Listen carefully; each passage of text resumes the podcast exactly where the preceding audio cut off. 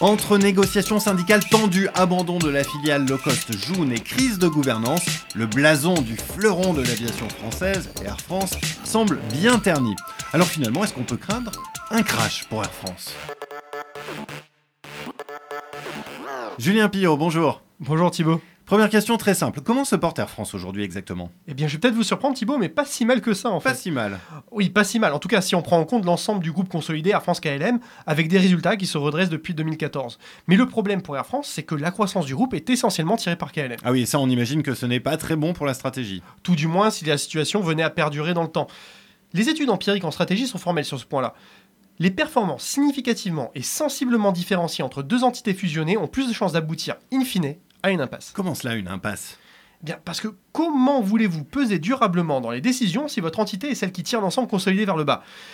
L'exemple de Condé Nast, qui a dû se résoudre par exemple à céder sa pépite Reddit quelques années seulement après l'avoir acquise, est là pour nous le rappeler. Alors, vous avez parlé de, vous avez pris l'exemple dans le monde de l'édition, l'édition magazine. Euh, Qu'est-ce que ça nous dit sur le cas Air France? Eh bien, il faut se rappeler que lorsque la fusion est intervenue en 2004 entre Air France et KLM, c'était bien Air France qui jouait le rôle moteur.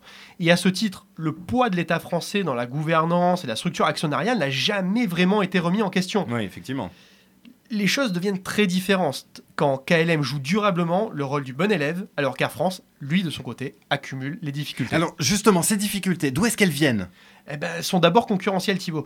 Air France, il faut bien comprendre, a des legacy costs très élevés, c'est-à-dire qu'elle doit composer avec une structure de coûts héritée d'un passé qui est certes glorieux, mais qui révolue. Oui, effectivement, depuis le monde de l'aviation commerciale a quand même bien changé entre les low cost ou encore euh, les offres très compétitives des compagnies du Golfe. Je suis complètement d'accord avec votre analyse, Thibaut. Et dans ce nouvel environnement, les dernières compagnies historiques prennent le risque d'être coincées si elles ne parviennent pas à se transformer. Et personne, je dis bien personne, n'aime être pris en sandwich entre d'un côté des offres plus haut de gamme et de l'autre des offres plus agressives sur le plan tarifaire. Alors, il y a ces difficultés concurrentielles, hein, bien sûr, mais on ne peut pas parler d'Air France sans évoquer ces couacs de gestion à répétition que j'évoquais en introduction. Il faut bien comprendre que la transformation des entreprises qui ont hérité de legacy costs importants est toujours douloureuse quand elle est seulement possible. Oui, c'est par exemple le cas de Kodak, qui n'y est jamais parvenu. Absolument, et dans le cas d'Air France, les négociations autour des plans de transformation sont traduites par des grèves, des mouvements sociétaux divers et violents, et des bad buzz retentissants. Inutile de rappeler l'épisode de la chemise du DRH qui a fait le tour du monde, par exemple. Oui, effectivement, tout le monde euh, a cela en tête. Euh, tout ça, finalement, ça aurait pu, ça aurait dû tuer Air France, un peu comme Kodak en son temps Eh bien, pas tout à fait, parce que Air France a des atouts structurels qui sont colossaux. Il faut bien comprendre, Air France, c'est une marque qui est très forte, évocatrice, associée à l'une des principales places fortes touristiques du monde, la France. Et puis, c'est aussi une société qui dispose de bases et de créneaux privilégiés dans l'un des hubs aéroportuaires les plus fréquentés au monde, en l'espèce Charles de Gaulle. Aussi Charles de Gaulle, oui. Absolument. Et puis, euh, dernier avantage structurel et non des moindres, c'est aussi un pivot de la seconde alliance aérienne mondiale, qui est SkyTeam, et qui est un amortisseur d'une redoutable efficacité quand un de ses membres traverse quelques zones de turbulence. Alors oui, ils mettent euh, à disposition des avions, des correspondances, du personnel, ils créent des services, des tarifications en commun. Mais alors, Julien, vous en conviendrez, il est impossible de conclure ce podcast. Je vous vois venir, Thibaut, je vous Sans- vois venir à 3 km. Oui, oui, Julien, il va falloir vous mouiller. hein. La crise de gouvernance actuelle avec l'État néerlandais qui fait désormais jeu égal avec la France, ils sont montés au capital à hauteur de 14%, c'est finalement l'antichambre d'un renversement de situation en faveur de KLM dans l'Alliance, non?